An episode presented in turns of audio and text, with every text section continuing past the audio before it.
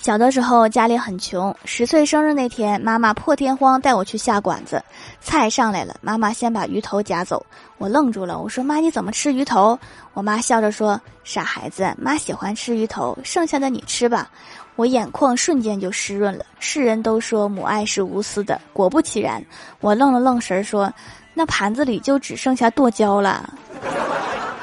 那时候我才知道原来剁椒鱼头真的就只有一个鱼头。